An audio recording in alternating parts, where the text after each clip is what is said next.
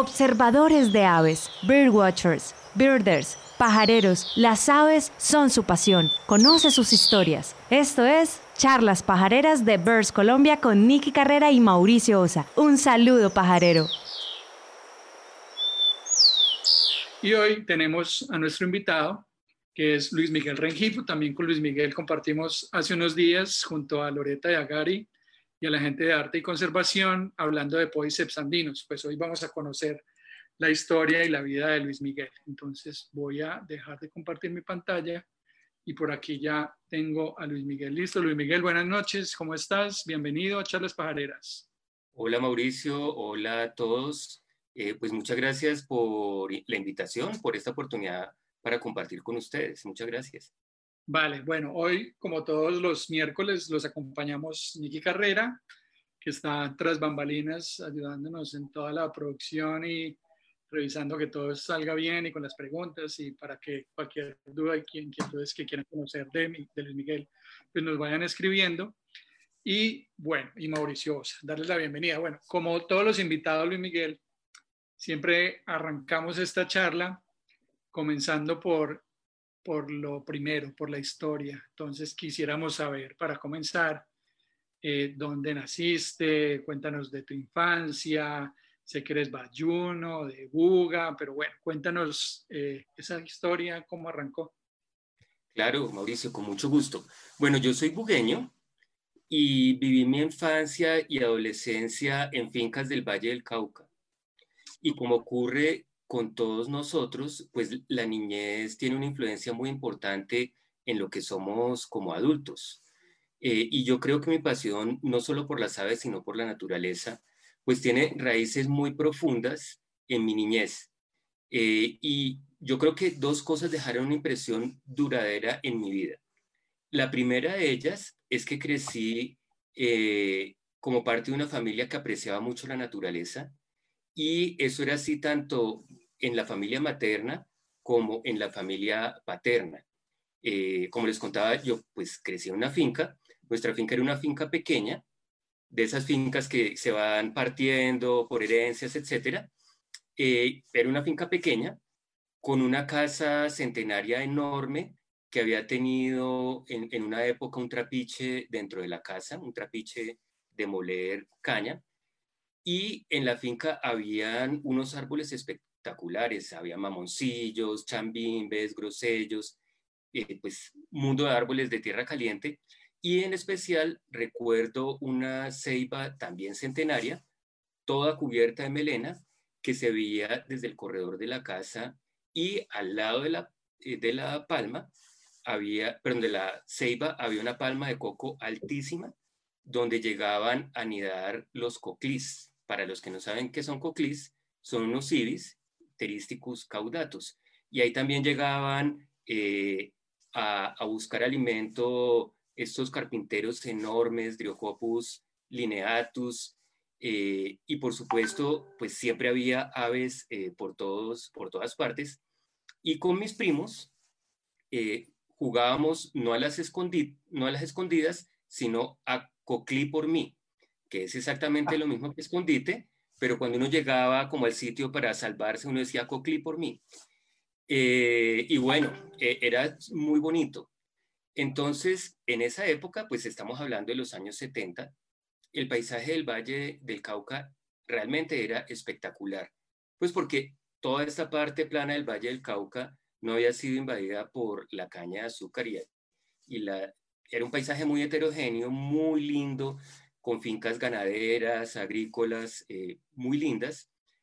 Y nuestra casa estaba relativamente cerca de la laguna de Sonso y por supuesto siempre estábamos rodeados de aves por todas partes, así como pues muchos otros seres fantásticos, iguanas, etcétera. Para, pues para un niño una iguana es una cosa chéverísima, perdón. Eh, por ejemplo, al lado de la casa, en los potreros al lado de la casa anidaban los pellares, Vanellus chilensis y gallitos de ciénaga, jacana jacana.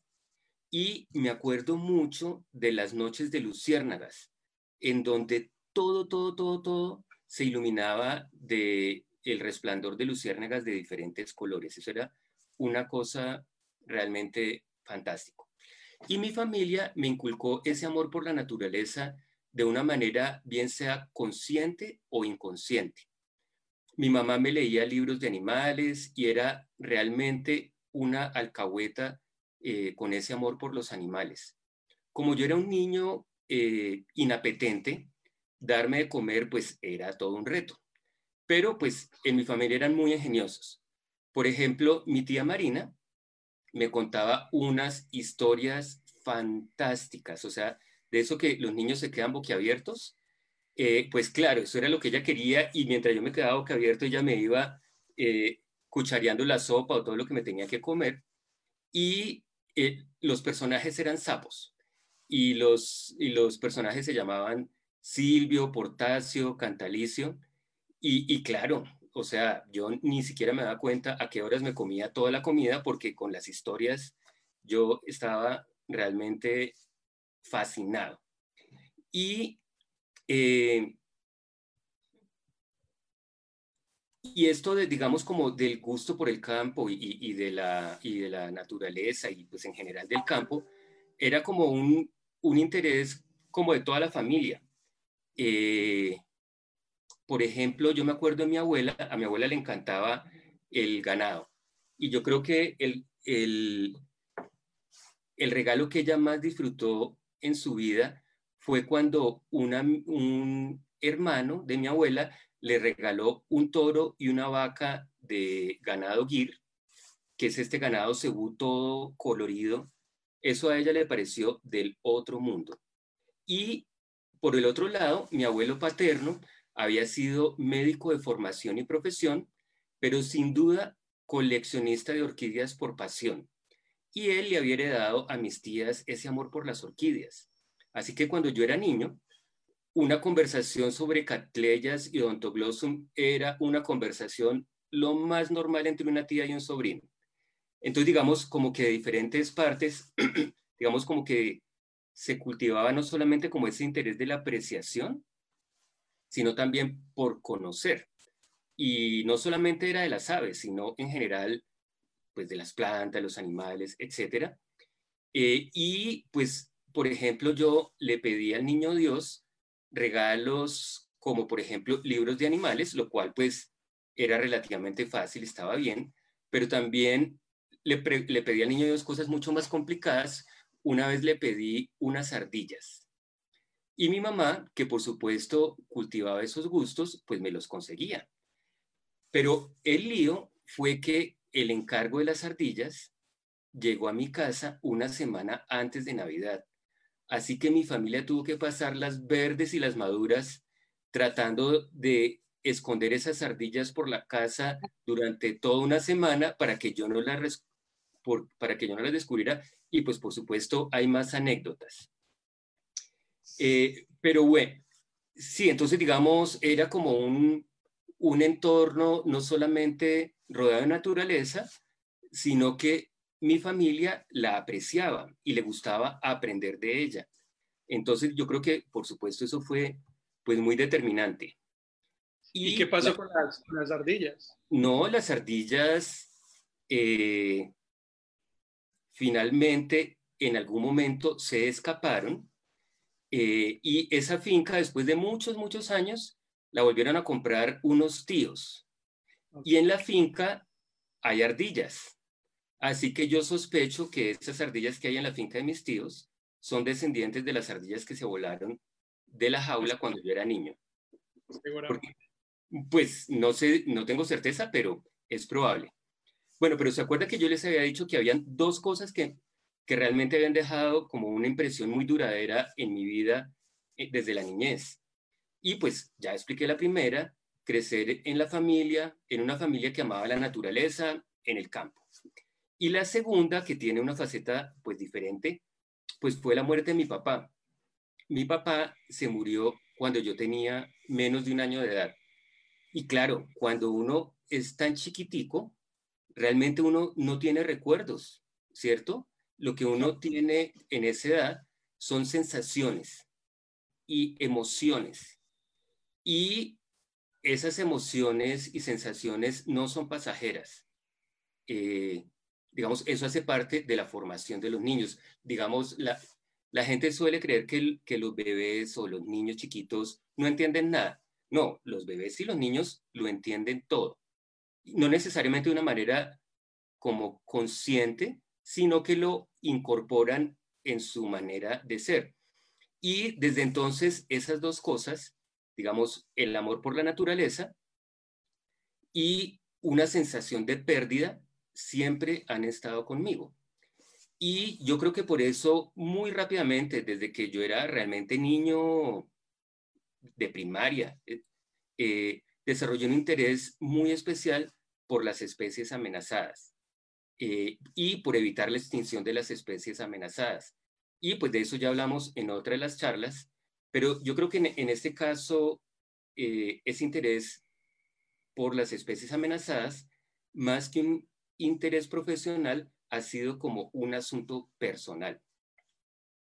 Lo cierto es que pues esa infancia fue chéverísima, digamos, en una familia muy, muy grande, muy extendida, con primos, primas, tíos, etc. Eh, y, por ejemplo, con mi mamá y mi hermano, a veces nos íbamos de paseo, de esos paseos que, pues, que uno salía en carro, eh, realmente no iba a ninguna parte, sí que no el propósito era ir de paseo. Y con mi mamá y con mi hermano íbamos viendo los árboles. Ay, mira este Guayacán cómo está florecido. ¿Te acordás el que está en no sé dónde? Y el chambimbe y el yarumo y todo eso. Esas pues eran nuestras conversaciones. Y como vivíamos en el campo, pues mi mamá nos llevaba a mi hermano y a mí al colegio, eh, pues todos los días. Y como era doble jornada, entonces nos llevaba en la mañana, nos cogía a mediodía, nos volvía a llevar a la tarde y nos volvía a recoger en la tarde. Entonces nos la pasábamos en el campo viendo todos estos ciclos de la agricultura y digamos eso, como era motivo de conversación cotidiano, eh, pues eso se va volviendo parte de uno. Eh, el colegio era en Buga. En Buga, sí. Nosotros vivíamos en esta finca cerca a Buga y pues, está, y pues nos la pasábamos yendo y viniendo. Eh, lo cierto es que uno va como desarrollando ese interés y sin duda pues ese interés va siendo captado por, por la familia. Yo me acuerdo que cuando cumplí ocho años, yo, yo iba a entrar a tercero de primaria, pues hicimos un paseo familiar a San Andrés. Y dentro, digamos, de este grupo familiar que fuimos a San Andrés, había un primo mío, Ricardo Páez, que él en ese momento estaba estudiando física en la Universidad Nacional. Y yo me acuerdo, muy, me acuerdo patentemente de una conversación eh, que tuve con él. Pues obviamente la distancia entre nosotros era, de edad era muy grande. Él estaba estudiando en la universidad, yo estaba entrando a tercero de primaria, pero yo me acuerdo muy bien, me acuerdo muy bien que Ricardo me dijo, Luis Miguel, hay una ciencia que yo creo que te va a gustar. Se llama ecología. Y se trata de estudiar la relación de los seres vivos y, y su relación con el entorno. Entonces, pues tenía muy bien, muy buen ojo mi primo. Yo efectivamente estudié biología e hice un doctorado en ecología. Así que a los ocho años él tenía clarísimamente identificado cuál era mi inclinación. Y pues lo cierto es que la vida le va dando a uno a cuentagotas oportunidades para compartir con personas maravillosas de las cuales aprender o con quienes aprender y disfrutar juntos este mundo de las aves. Y algunas de estas personas maravillosas son estudiantes míos que han terminado por convertirse en grandes amigos. Eh, lo cierto es que pues después de, de haber crecido y hecho mi colegio en Buga, pues yo me, vine para Bogotá a estudiar biología en la Universidad Javeriana en los años 80 y yo creo que como todos tuve pues unos amigos fantásticos de la universidad eh, que eran tan entusiastas como yo, pero no necesariamente su interés eran las aves, sino otros, otros intereses. Eh, por ejemplo, entre ellos estaba Brigitte Baptiste, que en esa época era Luis Guillermo, eh, Claudio Espina, Diana Castellanos, entre otros. Y a todas estas yo me acuerdo que en la universidad fui a una conferencia aburridísima, aburridísima de un genetista de la Universidad de los Andes, un ladrillazo, pero en esa conferencia ocurrió algo maravilloso. Y es que en la fila de adelante donde yo estaba había alguien que tenía un libro de aves. A mí se me fueron los ojos detrás de ese libro de aves porque, claro, uno se, uno se acostumbra a, pues al momento en que vivimos, ¿cierto? Pero pues acuérdense, en los años 80 no solamente no había internet, ni había asociaciones de ornitología, ni había fotografía de aves, ni había observadores de aves, no había nada de esto, y tampoco había guías de aves. Entonces, ni, ni de aves, ni de nada.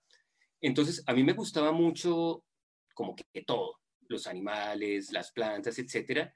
Claro, me gustaban mucho las aves, pero cuando yo vi ese libro de aves, yo tuve que esperar a la persona que estaba allí y al final de la charla le pregunté por el libro. Y era el libro de aves de Catíos, del Parque Nacional Catíos, que había publicado el Inderena. Él me dijo, no, ese libro se consigue aquí en el Inderena, que, queda, que quedaba en esa época cerca de la Javeriana, cruzando el Parque Nacional. Y pues ni corto ni perezoso, apenas pude y tuve con qué, me fui a la biblioteca de, del Inderena, me compré mi libro de aves de Catíos, que para los que no saben, es un parque nacional que queda en la frontera entre Colombia y Panamá. Selva. Y bueno, humedales. Y esa fue mi primera guía para identificar aves en Bogotá. Y, e increíblemente, logré identificar a algunas, porque pues estaban las migratorias, Dendroica, Dendroica fusca, Catarus ustulatus, que pasaban por Catíos antes de llegar a Bogotá. Entonces, ahí comencé a identificar, pero pero por supuesto era una guía muy limitada para donde yo vivía, pues yo me la pasaba entre Bogotá y el Valle del Cauca. Luego, más adelantico, eh, visitando una prima que, que era bióloga, eh, ella, la, visitando aquí en Bogotá, en su biblioteca había un libro que me cambió la vida, que, era, que fue el libro de aves de Venezuela. No, pues imagínense, por fin una guía de aves que podía utilizar para identificar las aves donde fuera en el país, porque bueno, buena parte de las aves de Colombia y Venezuela son las mismas. Eh, los papás de mi prima vivían en Cúcuta, le encargué el libro, los papás lo fueron a comprar a Venezuela. Bueno, al cabo del tiempo recibí el libro y alguien me prestó unos binóculos, no recuerdo quién. Lo cierto es que las siguientes vacaciones fueron del otro mundo. Yo con mi guía de aves, con binóculos, me, fui a pajarear al bosque de Yotoco, que queda ahí cerquita a Uga. Yo me acuerdo el primer trogón que vi, y afortunadamente, pues los trogones son tan fáciles de ver, se quedan quieticos, tienen colores rojo, ¿sí? Entonces, tratando de identificar si era la especie, si era macho, si era hembra, y, por, y lo logré.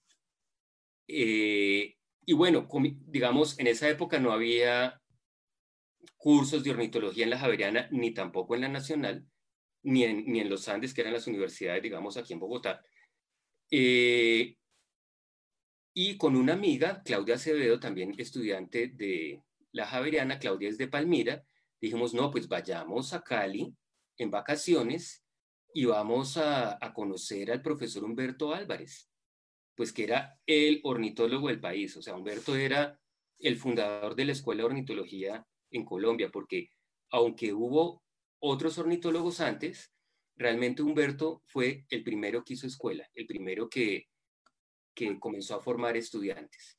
Y, nos fuimos, pues obviamente muy tímidos, a hacerle visita a Humberto, y pues Humberto siendo la gran persona que es, eh, pues nos acogió, nos, nos, sí, nos votó corriente. Pues él sería, yo imagino un profesor muy ocupado, pero nos paró bolas y nos votó corriente, nos invitó a una salida de campo a la laguna de Sonso, ahí cuadramos cómo nos encontrábamos, a mí me recogieron en Buga, eh, me acuerdo mucho que en la salida de campo estuvo Carla Restrepo, que siempre fue una bióloga fantástica y digamos como muy acogedora, y fue la primera salida de campo de observación de aves en la que estuve, y curiosamente en Buga, ¿no? O sea, yo que era bugueño, me fui a estudiar a Bogotá, etcétera, terminé haciendo mi primera observación de observación de aves con ornitólogos la hice en Buga.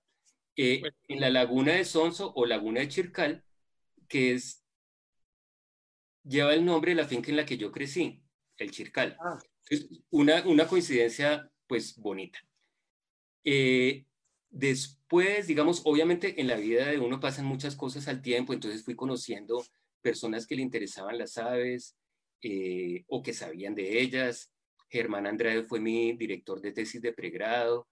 Eh, conocí al magnífico Mono Hernández, que pues siempre fue una autoridad, una persona muy sabia, y José Vicente Rodríguez. Yo me acuerdo que yo me iba a las oficinas de Linderena y me, me sentaba a esperar al Mono Hernández y yo lo podía esperar tres, cuatro, cinco horas hasta que él podía conversar conmigo, pero lo, digamos, lo chévere es que él siempre podía conversar conmigo. Así tuviera que esperar yo cuatro horas, finalmente podía conversar conmigo y aprendía de él. Por esas vicisitudes de la vida, terminé siendo también eh, asistente de campo de la tesis de doctorado de Luis Germán Naranjo. Y bueno, eh, pues eh, con, todos estos intereses de uno como estudiante, pues muchos de mis amigos tenían mucho interés en temas de conservación. Y por esa época se había fundado la Fundación Herencia Verde, que tuvo un papel súper importante en este país en formación de, conservacionistas y pues ya no existe la fundación, pero me acuerdo con, con mis amigos Marta Marulanda, Heidi Rubio, Manuela Ángel, Emilio Constantino, pues compartíamos esa pasión por la conservación de la naturaleza y eh, Herencia Verde, nosotros éramos socios fundadores, éramos o estudiantes o recién egresados. Herencia Verde estableció la segunda reserva privada que tuvo el país, que era de una fundación. La primera fue la reserva La Planada. Lo cierto es que pues yo terminé, como era de esperarse, haciendo mi tesis en Acaime, en el Quindío, en Salento, y sí, no, pues no podía ser mejor el sitio. Y, y, totalmente, digamos, todo que ver con mis intereses, porque por supuesto me encantaban las aves, me encantaban los temas de conservación, eh, y lo que yo estudiaba era cómo se comparaba la bifauna de un bosque primario intacto y cómo se comparaba con un bosque secundario, que había un sitio que había sido tumbado y que había, se había regenerado el bosque. Y por supuesto, ahí pues aprendí muchas cosas de aves y de conservación. Y al final, pues ya de, mi, de mi, mis estudios de biología, fue un congreso y realmente cuando uno, cuando uno es estudiante, uno como que no entiende o no, no, no, no tiene tan claro, pues lo importante es que son los congresos, pero ese congreso cambió mi vida. Humberto Álvarez con sus estudiantes había eh, organizado el tercer Congreso de Ornitología Neotropical. Y bueno, obviamente fue en Cali. Eh, yo di mi charla de tesis de pregrado, pero en ese congreso conocí personas, ¿cierto? Profesores de Estados Unidos, eh, Stuart Strad de Wildlife Conservation Society, en fin, o sea, como que como estudiante establecí conversación con diferentes personas que después terminaron siendo muy importantes. Gary Stiles, eh, todos habían viajado al Congreso y al final del, digamos, hacia finales del Congreso, como que se corrió la voz entre los colombianos, que era la primera vez que estaban los interesados en aves en un sitio en Colombia, de por qué no hacer una reunión. Y así fue, en algún momento del Congreso, eh, nos reunimos todos los colombianos que estábamos allí, pues la mayoría éramos estudiantes y había unos que, pues que ya eran egresados. Y en ese momento yo me acuerdo que Jorge Botero propuso que por qué no nos reuníamos, por qué no hacíamos un encuentro de ornitología eh, y que pensáramos en una estrategia nacional para la conservación de las aves.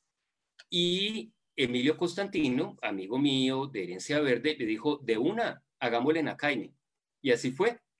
Ese fue el primer encuentro nacional de ornitología, lo organizamos en Acaime, eh, y desde entonces nunca se ha dejado de hacer los encuentros y pues los encuentros, digamos, yo he tratado de ser un asistente muy fiel a los encuentros, no siempre eh, lo logro, pero los encuentros tienen diferentes facetas que son súper interesantes.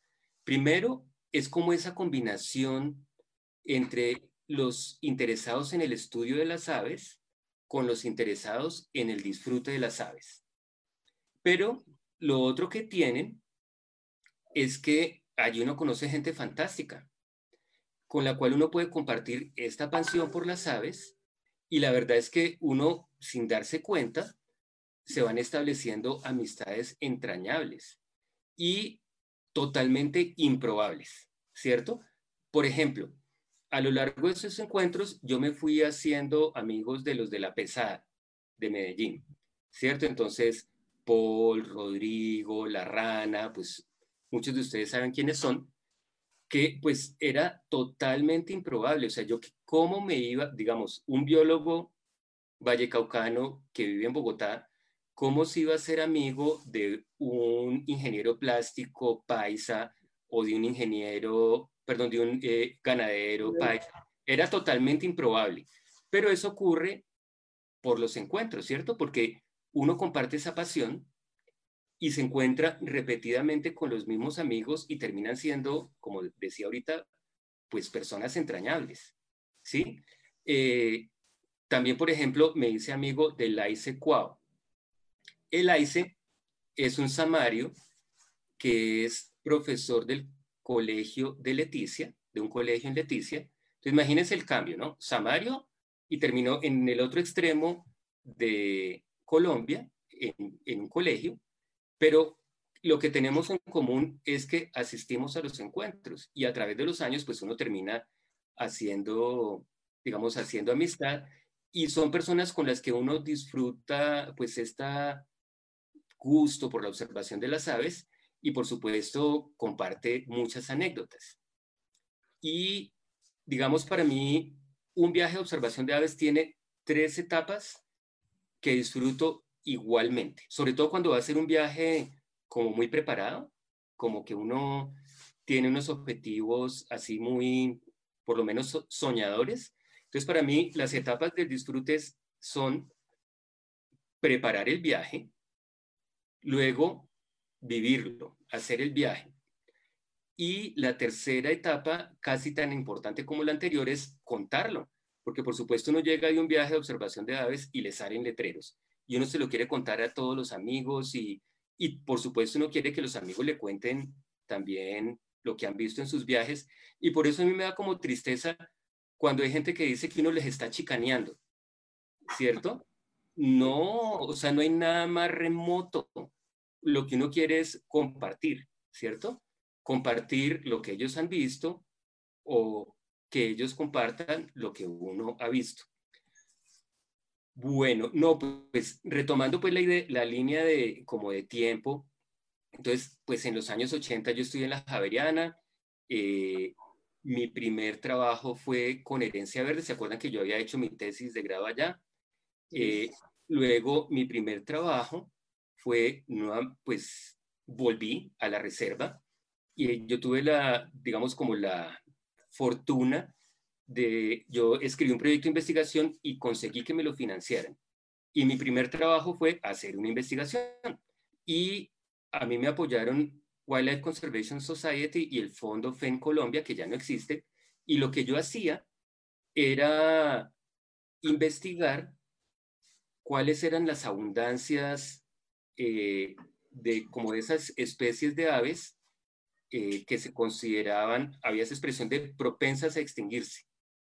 Entonces yo eh, analizaba qué tan abundantes eran en diferentes niveles de, de altura en la cordillera, ahí en Salento, y en diferentes tipos de bosque, especies como tucanes, pavas, gralarias, etcétera, que por supuesto fue un banquete ornitológico, ¿no? En esa, realmente, esas montañas arriba de Salento tienen una bifauna increíble eh, y como le pasa a mucha gente que está iniciando y que me pasó cuando yo era estudiante, es increíble que haya tucanes de montaña, eh, loros de tierra fría, de bosque de tierra fría. Digamos, uno tiene como esa imagen cuando uno, digamos, no ha tenido mucha relación con la observación de aves, que esas son aves de selva, ¿cierto? De tierras calientes. Pero no, claro, por supuesto, quienes hacemos observación de aves ya sabemos que pues hay loros, hay tucanes, etcétera, de montaña. Y bueno, fue una experiencia realmente muy bonita. Por esa época, cuando yo trabajaba en Herencia Verde, eh, se, vino a vivir, se vinieron a vivir a Colombia Gary Stice y Loretta Rosselli, y ellos fueron los promotores de la creación de la AO, la Asociación Bogotana de Ornitología. Y eso fue en la época de los primeros encuentros de ornitología, ¿cierto? Entonces, el primero fue en Acaime, el segundo fue en Río Blanco, que organizó la Sociedad Caldense de Ornitología, y el tercero lo organizamos nosotros en Santandercito, con la, con la ABO. Y bueno, se iban tejiendo estas relaciones con ornitólogos. Eh, yo, yo soy medio familiar de Carolina Murcia, la esposa de Gustavo Catán, y por supuesto me veía con ellos. Eh, y claro, pues Carolina y Gustavo, siendo quienes son o, quien era Gustavo, pues estimularon en mí mucho este interés por escribir, ¿no? Y por seguir estudiando en posgrado. Y tanto Carolina como Gustavo me ayudaron a escribir mi primer artículo científico, que de hecho me sirvió mucho para, para que me aceptaran en la Universidad de Estados Unidos, en Estados Unidos. Y bueno, seguí mi rumbo eh, me fui a estudiar a Estados Unidos.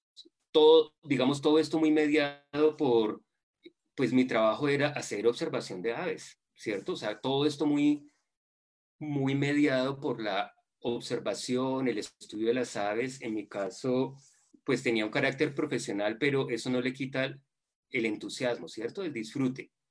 ¿Y eh, ecología? Me fui a estudiar primero mi una maestría en biología de la conservación.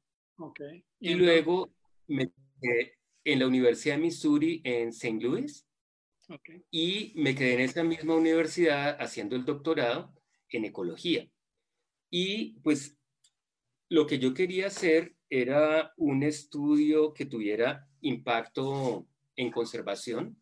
Así que como el buen hijo vuelve a casa, volví a Salento eh, hacer mi tesis de doctorado con Fundación Herencia Verde y me pasé dos años de mi vida moviéndome entre Quindío y Risaralda, estudiando la bifauna que hay en bosques fragmentados o bosques continuos y cómo la configuración del paisaje determinaba las posibilidades de conservación de esas aves.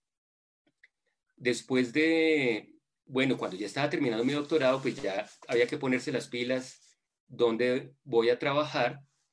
Eh, y bueno, me presenté a una plaza de profesor en la Universidad de Antioquia y mi antiguo director de tesis, Germán Andrade, me dijo, Luis Miguel, ¿no te interesa muy puesto en el Humboldt? Él era, el, él dirigía el programa de Biología de la Conservación en el Humboldt y al final, pues tuve dos ofertas de trabajo. Entonces me tocó escoger entre ser profesor de la Universidad de Antioquia y dirigir el programa de Biología, de la Conservación eh, en el Humboldt, lo cual pues fue una oportunidad maravillosa porque normalmente cuando uno está terminando sus estudios está súper preocupado eh, de qué va a hacer y, y, pues yo tuve la fortuna de poder escoger. Y bueno, escogí por el Humboldt, que fue realmente una experiencia maravillosa. En esa época la sede principal del Humboldt fue, era Villa de Leyva, progresivamente se fue volviendo Bogotá. ¿Qué año, qué año estamos hablando ahí, Luis Miguel? Eso fue a principios del 99. Ok. El Humboldt en esa época lo dirigía Cristian Samper y, y digamos, había era un, era un, instituto pequeñito y, y, había gente realmente muy buena. Eh, está, por ejemplo, Brigitte dirigía el programa de uso y valoración de la biodiversidad. Eh, bueno, era un grupo chévere.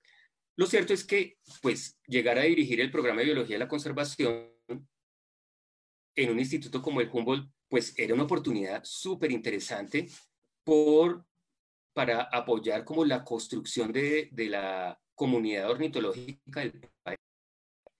Entonces, muy rápidamente comenzamos a hacer la Estrategia Nacional para la Conservación de las Aves y la estrategia con el, el trabajo, este será un trabajo muy colectivo.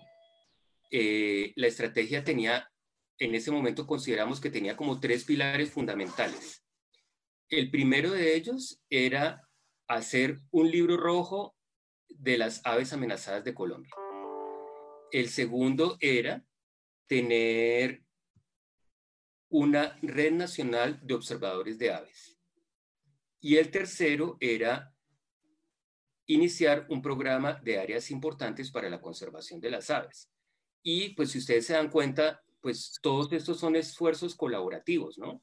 Digamos, en esa época pues existían un buen número de asociaciones ornitológicas regionales. La gente se encontraba en el encuentro, pero no había una red. Y en la red, eh, algo que era muy importante era, pues que veíamos que tenía un potencial muy chévere, era cómo utilizar los registros de los observadores de aves para generar conocimiento. Y por esa época, eh, la, la SAO, la Sociedad Antioqueña de Ornitología, había desarrollado Data Aves, que era una base de datos donde uno podía ingresar sus registros. Y claro, la idea era construir sobre esa experiencia, pues para hacer una lista larga, una historia larga, una historia corta, Data Aves terminó siendo parte de eBird. ¿Sí? Entonces, pues hoy en día existe esta organización de observadores de aves, los encuentros siguen vivos, las, digamos, las AICAS han sido reconocidas, no ha tenido mucha fuerza y pues sin duda los libros rojos han seguido con su actividad. Eh, digamos, se ha seguido trabajando en esto. Eh, pero digamos, esa era la fortuna de trabajar dirigiendo un programa de biología de la conservación en una institución con el Humboldt que tenía la posibilidad de incentivar este tipo de cosas. Digamos, entonces yo tenía como mi interés de trabajo por la conservación de las aves, por el desarrollo de la comunidad de ornitólogos en Colombia, de observadores de aves, y tenía los medios para propiciarlo. Sí, yo tenía, digamos, teníamos los recursos para hacer los talleres, para invitar a la gente clave y para echar a andar el, el proceso.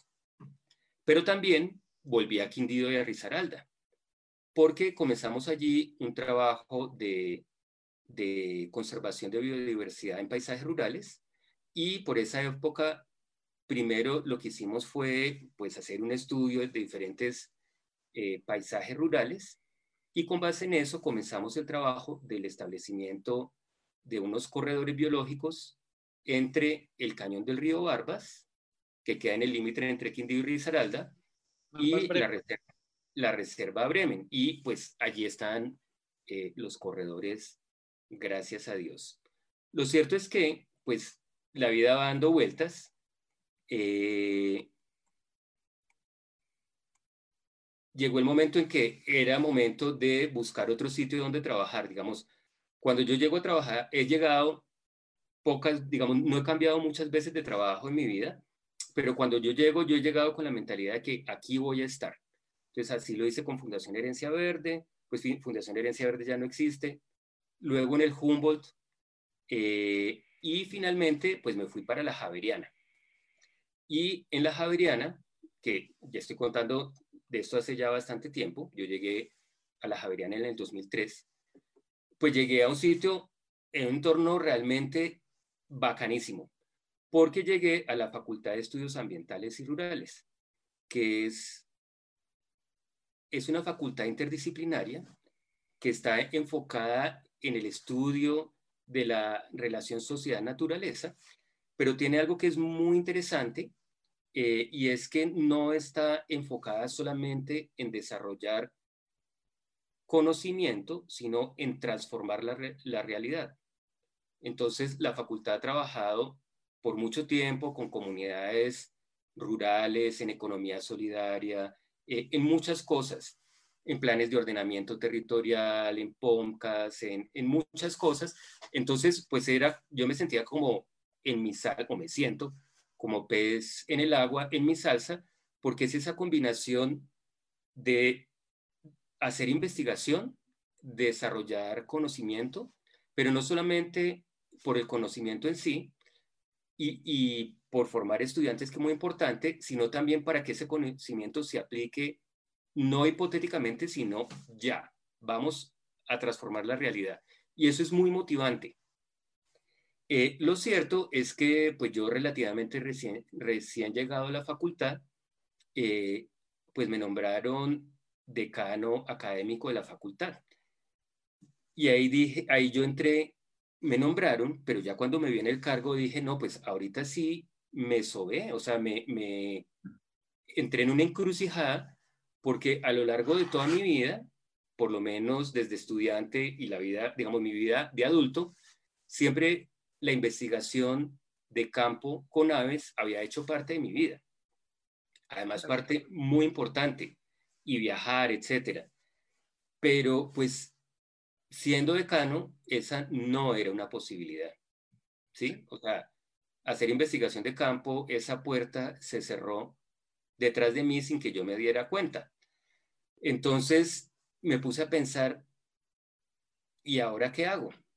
Y ahí se me prendió el bombillo y dije, pues la observación de aves, ¿cierto? O sea, no puedo hacer investigación de campo, pero sí puedo disfrutar de las aves a través de la observación y puedo seguir haciendo investigación utilizando datos. Entonces, ahí fue cuando comenzamos a trabajar con, con mucha gente en el segundo libro rojo de aves amenazadas.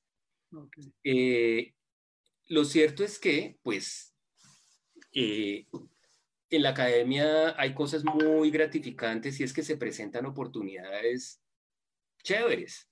Entonces, por ejemplo, eh, siendo yo conservacionista, ecólogo, y en esa época era decano de una facultad, pues dije, metámonos a diseñar una maestría en conservación y uso de la biodiversidad.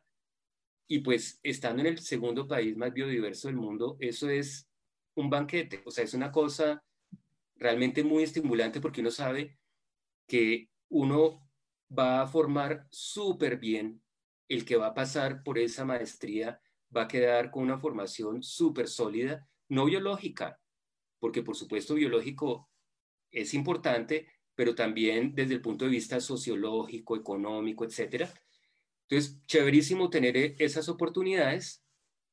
Y hace unos añitos estoy eh, trabajando en la universidad como vicerrector de investigación.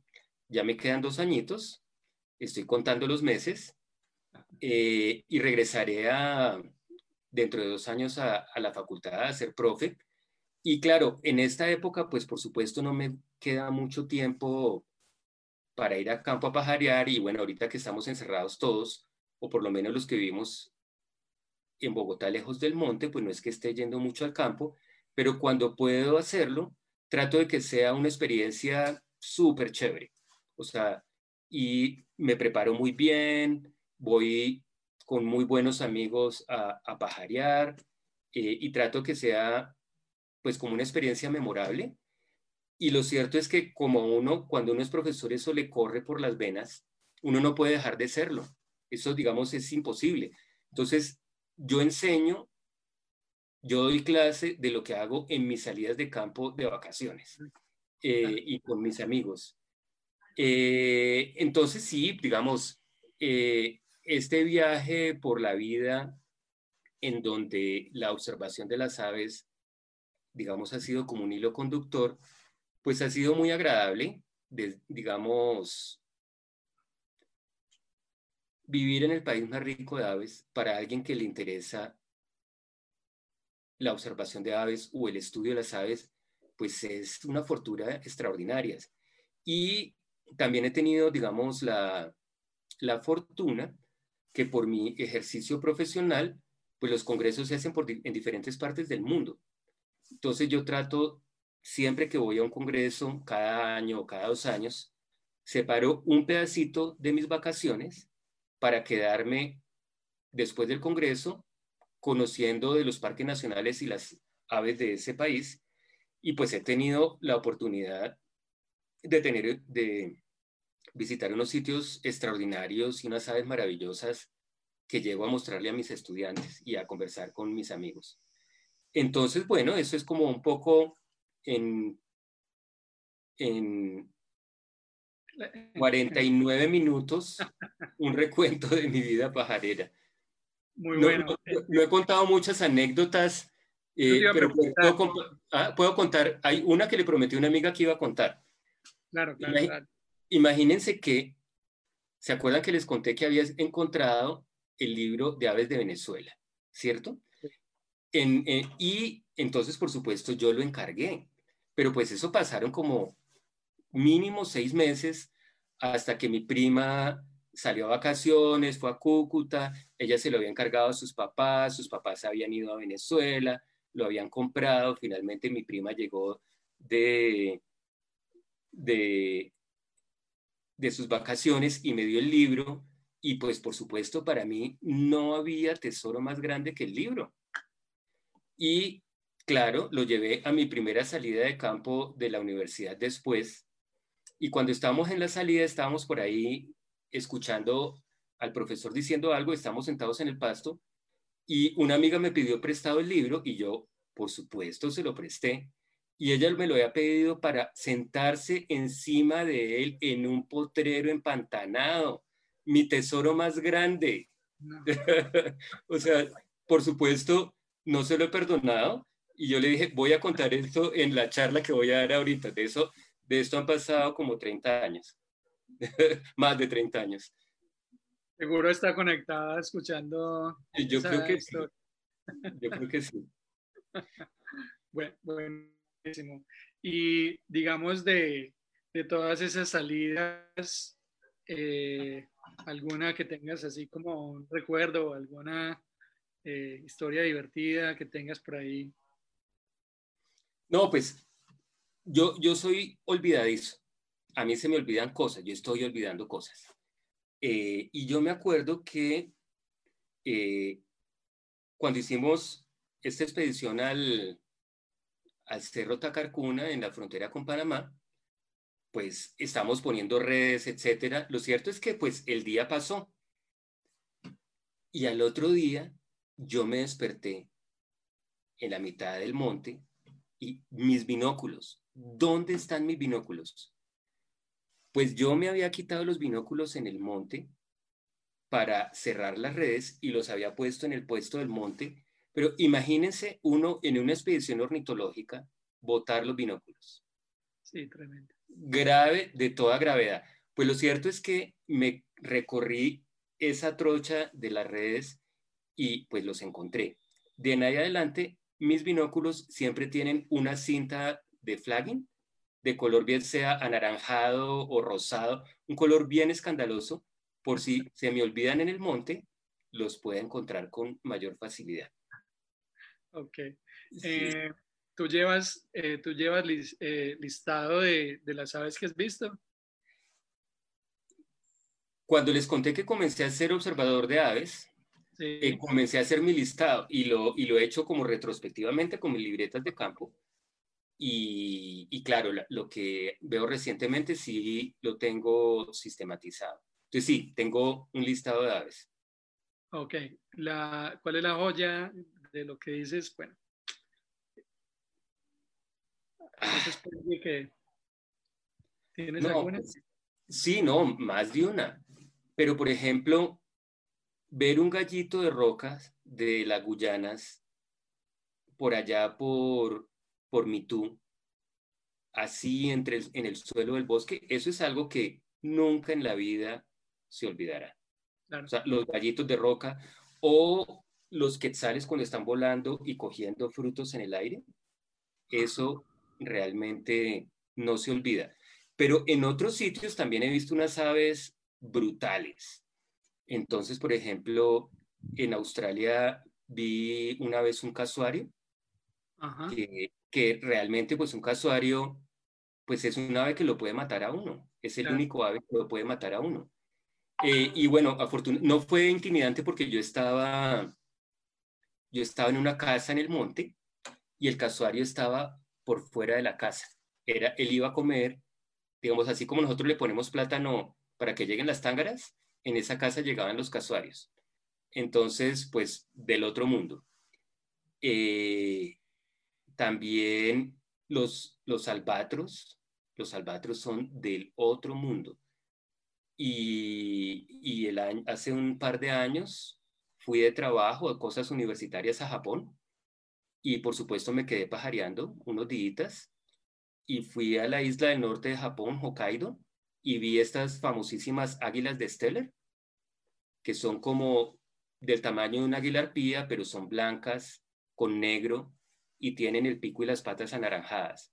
Son realmente del otro mundo. Entonces, digamos, sí, muchísimas aves, pero digamos es que uno se acostumbra a ver algunas especies de aves y como que se le puede olvidar lo espectaculares que son. Pero la primera vez que uno ve un encífera llegando a tomar néctar en una pasiflora, ese es un momento sublime en la vida. O sea, un colibrí que el pico es más largo que todo el ave, cabeza, cuello, cuerpo y cola, volando, visitando una flor, eso es algo que no tiene comparación. Sí, de acuerdo, de acuerdo. dime, dime. No, o, o, cuando uno ve por primera vez un cóndor. Sí. La primera vez que yo vi un cóndor fue cerquita a Valledupar, en un encuentro de ornitología, en Los Besotes. La, reserva se llama Los Besotes, que fue la primera AICA de Colombia. Eh, y yo me acuerdo que nos habían, digamos, como que en varias conversaciones dijeron, no, suban por el sendero tal eh, hacia mediodía, ¿sí? Pero no fue que nos dijeron, no, no era que nos hubieran dicho, si suben a mediodía eh, y están en tal sitio, pasan los cóndores. Eso no nos lo dijeron, sino que como que diferentes personas dijeron, ah, no, ¿y por qué no caminan por tal sitio como hacia mediodía? Entonces, lo cierto es que estábamos en el sitio apropiado a las 12 y 15, yo me acuerdo, eran las 12 y 15, y estaba así un, un farallón rocoso, y estábamos mirando cuando salió un cóndor, y detrás de ese cóndor otro, y después de ese otro, y otro, y otro. Total, salieron cinco cóndores y tres, tres reyes de los gallinazos y nos sobrevolaron los ocho. No, eso por supuesto es un momento sublime. Entonces, la, la, primera vez que vi un cóndor no fue uno, sino cinco. Y con reyes de los gallinazos para comparación. O sea, el que quiere más, que le piquen caña. Totalmente. Un sitio inolvidable, un lugar que digas, qué bueno volver a tal parte. Pues Inírida. Inírida es del otro mundo. Cerro Montezuma. Cerro Montezuma, yo no tengo duda de que es uno de los mejores sitios. Cerro Montezuma, para los que no saben, queda en Risaralda, dentro del Parque Nacional Tatamá. Eh, pero sin lugar a dudas, Cerro Montezuma es uno de los mejores lugares para ver aves en el mundo. Eh, el trampolín de la muerte o trampolín de las aves, ¿cierto? Bajando de, del Valle de Sibundoya a Mocoa, es una cosa del otro mundo. Mitú. Y bueno, por, por, por fuera de Colombia, digamos, súper memorable, hay un sitio que se llama Kaikoura, en Nueva Zelanda, que queda es muy interesante porque la plataforma continental es muy angostica. Entonces, las aves pelágicas de mar adentro están cerquita a la costa.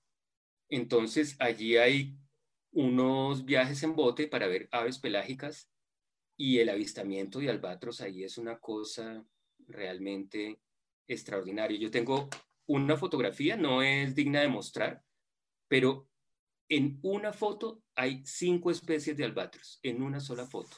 Mm. Y en otra foto de esa pajareada, del mismo día, en una sola foto están las tres especies más grandes de albatros que hay. Y eso fue un viajecito. Eso es súper importante. Y también, digamos, como, como, digamos, en estos congresos que he ido y que, y que me he quedado, pues eh, estuve en Sudáfrica, que es realmente un país también extraordinario por sus aves, pues por su naturaleza en general, pero las aves son espectaculares y muy fáciles de ver e identificar, ¿no? Porque nosotros, digamos, en Colombia estamos muy acostumbrados a las aves de bosque, que muchas son difíciles de ver, ¿cierto? Están ocultas entre la vegetación, pero, pero allá las aves son de espacios abiertos, entonces son más fáciles de ver y de, de identificar y algunas realmente son maravillosas. Claro. Bueno, para los que tengan preguntas pueden ir haciendo. Yannick está pendiente de, de, todos los que están conectados. Hay en este momento 115 personas conectadas en la charla. Eh, te iba a preguntar cuál es eh, el próximo, la próxima pajaría. ¿Cuál hmm. ya la planeada?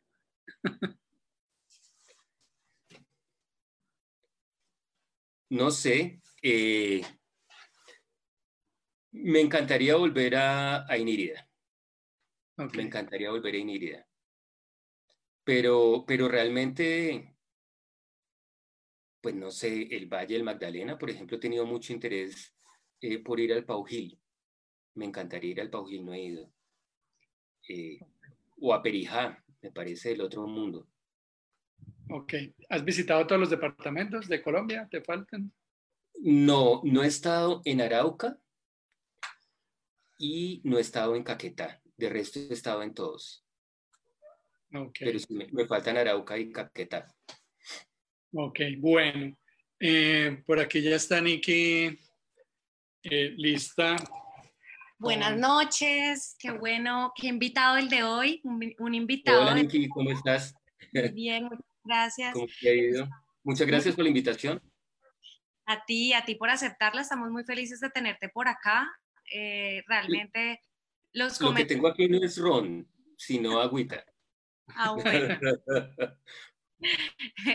los comentarios de todo el mundo, pues muy encantados escuchándote, aprendiendo mucho, pues no me imagino, una, una clase contigo debe ser muy agradable porque nada más escucharte eh, contar esta historia de tu vida, nos tienes a todos así súper entretenidos, entonces me imagino que una clase contigo debe ser magistral. Yo quiero una, pero, pero en el campo. Claro. no, pues, como les decía, a uno ser profesor le corre por las venas y a mí realmente me encanta. Eh, soy un profesor que combina como la pasión por enseñar, pero también soy exigente. O sea, porque eh, yo diría que no mucho, pero sí soy exigente porque creo que es importante, o sea, como que, que lo que están haciendo ellos es importante. ¿sí? Cuando los estudiantes no están sentados aprendiendo con uno para perder su tiempo, sino para aprender. Entonces sí, me encanta, eso sí me encanta. Y, como les digo, estoy contando los meses para regresar a mi puesto de trabajo de profesor. Bueno, tenemos muchas personas conectadas y de diferentes partes nos saludan. Em, bueno, y aquí tenemos una persona, Victoria Sánchez pregunta, quiero saber cuáles son los dos departamentos con más aves en el país. Cauca, sin duda. Cauca es el primero, el segundo no sé, eh, pero probablemente sea Nariño o Valle del Cauca pero Cauca es claramente el departamento con más aves en el país porque pues es extraordinariamente diverso y es el, bueno, junto con Nariño, es el único departamento que es tanto costa pacífica como cordillera como selva amazónica. Entonces Cauca sí es incomparable. Perfecto. Tenemos a Margarita Nieto que dice, hola Luis Miguel, qué gusto oírte, qué buena historia. Y mi pregunta es, ¿qué pájaro quisieras conocer? Uy, difícil porque realmente tengo en mi lista de deseos tantos, ¿no? Pero sí me gustaría me encanta estos guacamayos azules, los jacintos. Eh, me encantaría conocerlos. Y curiosamente, hay este grupo, no me lo van a creer, pero nunca he visto un automol, automolus, de estos insectívoros terrestres. Nunca he visto uno. Es increíble. Ornitólogo, tantos años en Colombia y nunca he visto uno. Así que, y es esclerurus, nunca he visto un esclerurus. Esos me encantaría que no son los más vistosos, los más bonitos, pero justo por eso es que nunca los he visto. Seguro. Bueno, acá tenemos a Juliana Muñoz López que nos pregunta, ¿de qué manera cree que se puede contribuir a disminuir el impacto sobre las especies de aves amenazadas en Colombia desde una política pública? Bueno, pues muchas maneras. Eh,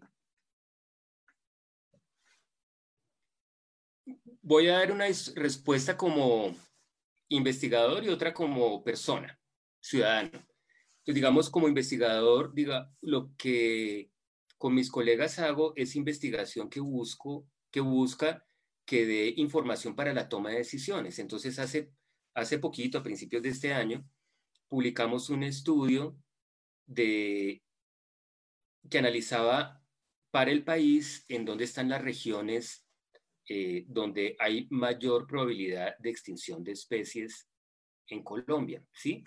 Y con Ángela María estamos haciendo, Ángela María Maya, que va, a dar una charla, estamos haciendo un estudio, no está publicado, pero lo estamos haciendo, de qué tan bien cubiertas están las especies de aves amenazadas en Colombia y dónde son los sitios estratégicos eh, para establecer nuevas áreas protegidas.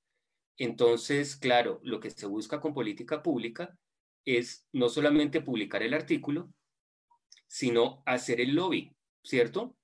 Pedirle cita a quién es, promover la información, etcétera, eh, para que idealmente declaren áreas protegidas en los sitios donde debe ser. Eh, pero eso, digamos, desde el punto de vista de alguien que trabaja haciendo investigación eh, y que de alguna manera puede tener alguna cercanía con política pública. En algunos casos eso funciona mejor que en otros.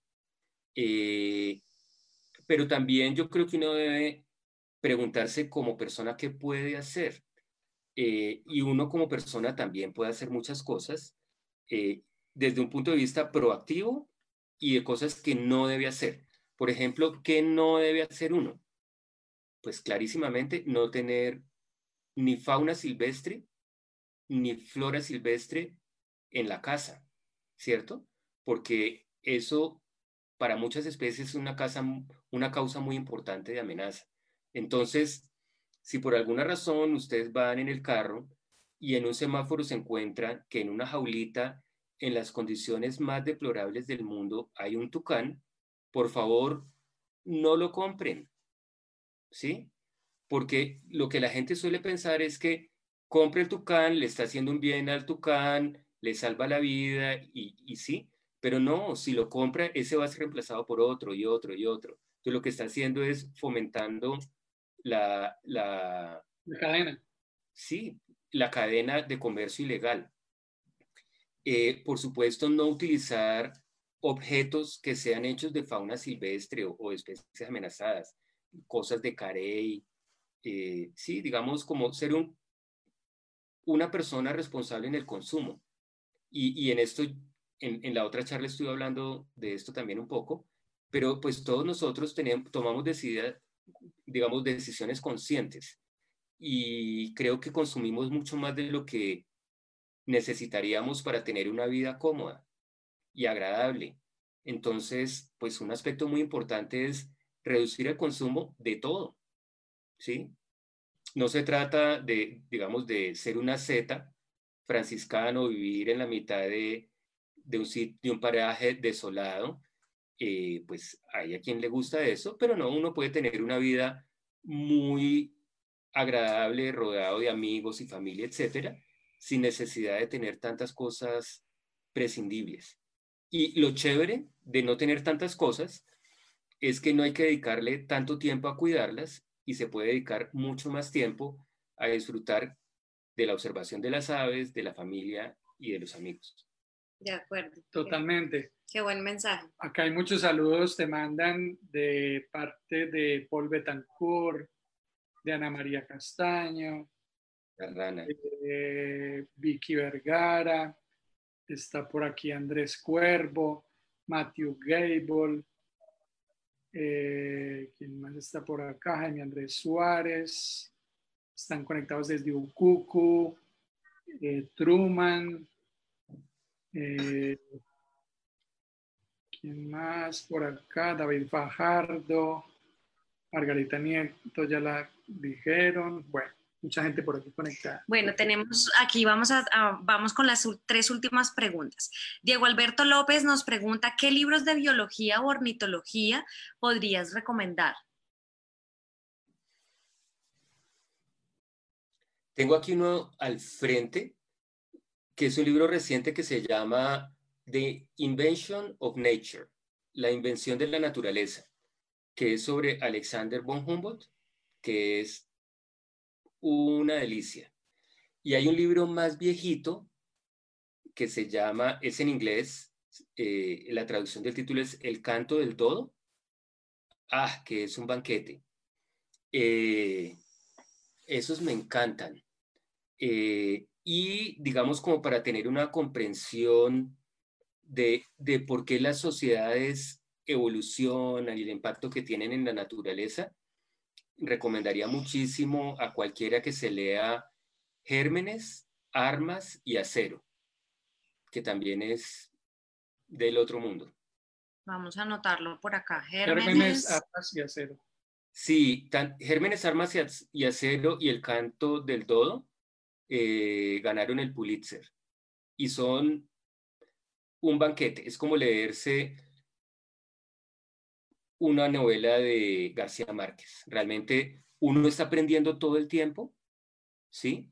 Eh, pero lo está disfrutando muchísimo, como por decir algo, el amor en los tiempos del cólera, que es como que uno quiere seguir pasando las páginas y las páginas.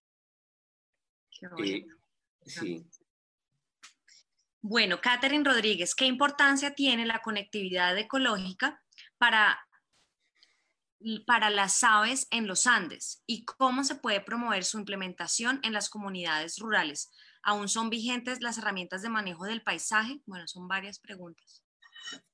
Sí, bueno, eso es música para mis oídos, eh, porque como les contaba cuando llegué, cuando estaba trabajando en el Instituto Humboldt, eh, pues ese fue uno de mis caballitos de batalla, ¿no? la importancia de la conservación de la biodiversidad en paisajes rurales, porque pues si bien es cierto que los parques nacionales son como la piedra angular de la conservación de la biodiversidad, también es cierto que hay muchas especies que nunca van a estar en un parque nacional eh, y que es importante, bueno, no, no me explico, nunca van a estar en un parque nacional porque hay regiones del país que están tan transformadas que ya no existe posibilidad de establecer allí un parque nacional. Piensen, por ejemplo, ustedes en la sabana de Bogotá. ¿Sí? Ahí nunca va a haber un parque nacional. O piensen ustedes en la zona plana del Valle del Cauca o casi que en toda la región cafetera de Colombia. Ahí no hay bosques extensos. Pero lo que sí se puede es trabajar por tener sistemas productivos amigables con la biodiversidad paisajes amigables por la biodiversidad y por ahí pasa no solamente conservar los fragmentos de bosque, los humedales, eh, los fragmentos de sabana, etcétera, sino también conectarlos los unos con los otros, porque en, en conservación de especies hay dos factores que son súper importantes. El tamaño de un área determina cuántas especies puede albergar. Áreas más grandes pueden albergar más especies que áreas más chiquitas. Pero la otra es la conectividad, es decir, si hay conexiones de un área con otra, por ejemplo, un corredor ecológico, ¿sí? Pero obviamente los corredores son muy importantes, pero no siempre son viables. pero lo que sí es viable es tener sistemas productivos que son diversos, que tienen diferentes tipos de especies, que tienen cercas vivas, que tienen árboles de diferentes especies nativas y créanlo o no, eso tiene un impacto muy positivo en la conservación de biodiversidad en esos paisajes rurales. Entonces, lo que acabo de mencionar son exactamente las herramientas de manejo del paisaje, que son la conservación de ecosistemas remanentes y el establecimiento de elementos del paisaje como corredores, cercas vivas, sistemas productivos diversos que pueden facilitar que la fauna y la flora pueda ir de un sitio a otro o que incluso puedan vivir en ese tipo de paisaje productivo. Ok, muy interesante. Bueno, por aquí tenemos a Ángela María Amaya, eh, compañera de tu trabajo con el libro Rojo Las Aves y con quien estuvimos. No, de los, de los que han mencionado muchos son muy amigos, pajareros y colegas. Exactamente. Ángela además es cuasi vecina nuestra y nuestra próxima invitada en Charlas Pajareras dentro de ocho días. Ángela te pregunta, ¿cuál es el evento de depredación de aves que hayas visto que más recuerdas?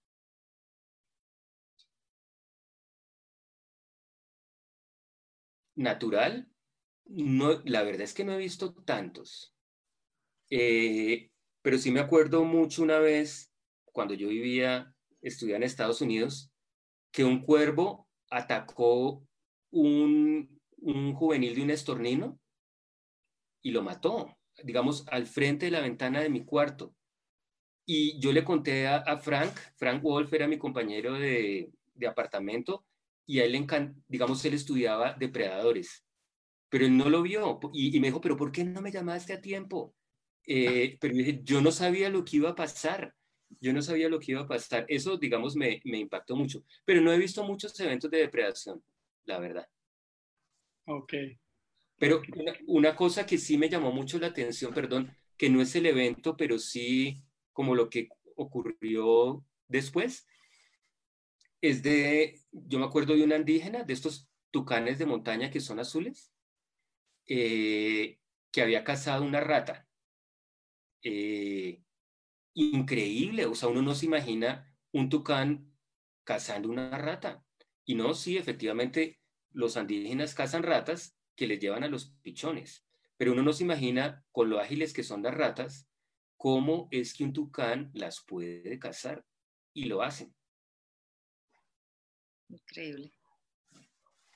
Aquí pregunta David Alfonso Bejarano.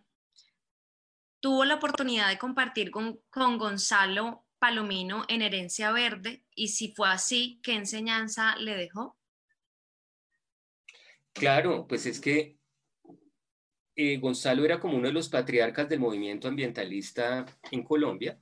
Gonzalo era profesor de, la Universidad del Tolima y eh, pues la mayoría de los que éramos fundadores de Herencia Verde o éramos estudiantes o eran recién egresados, pero había sus excepciones. Y una de esas, excepciones era pues Gonzalo, Gonzalo Palamino, que pues que como les digo era uno de los patriarcas del movimiento ambientalista en Colombia y por supuesto tuve eh, oportunidad, mucha oportunidad de compartir con él. Ok, por aquí también está Luis Germán Olarte, eh, Jorge Larrota, Federico Gaviria Gil, Vicky Vergara, no me acuerdo si ya la mencioné, Anselmo Imbachi, Otto Valerio. Bueno, mucha gente aquí conectada. A ver, ¿qué más preguntas tienes por ahí? Eh, Cristóbal Navarro pregunta, buenas noches, gracias por la charla, excelente. ¿Qué ha pasado con las AICAS en Colombia? ¿Aún se siguen certificando áreas para tal fin? Yo creo que, digamos, a las AICAS no les han parado muchas bolas, lo cual es una lástima. Eh, porque, pues, las AICAS, como su nombre lo indica, son áreas importantes para la conservación de las aves y el Instituto Humboldt está como al frente de hacerle seguimiento a la declaratoria de AICAS, eh, pero yo no veo que haya habido mucho movimiento, que, que, se les preste mucha atención y yo creo que valdría la pena retomar el interés en las AICAS, porque digamos, hay una diferencia entre un parque nacional y un AICA. Digamos, un AICA puede ser un parque nacional, digamos, un área protegida en sentido estricto, pero también hay áreas muy importantes para la conservación de las aves, que son paisajes rurales, ¿cierto? Y que se puede conservar las especies de aves que hay allí sin necesidad de convertirlas en paisajes rurales. Por ejemplo, eh, me estoy acordando del nombre, Betancí, que es una finca ganadera, es un AICA y es totalmente compatible que sea una finca ganadera y un área de conservación de aves. Bueno, vamos con la última pregunta de John Jairo Acosta Velázquez. Eh, dice, pensando en la adquisición de un predio con el fin de destinarlo a ser área de reserva natural, ¿cuál sería el más factible con la idea de que esté asociado a alguna especie, alguna especie endémica?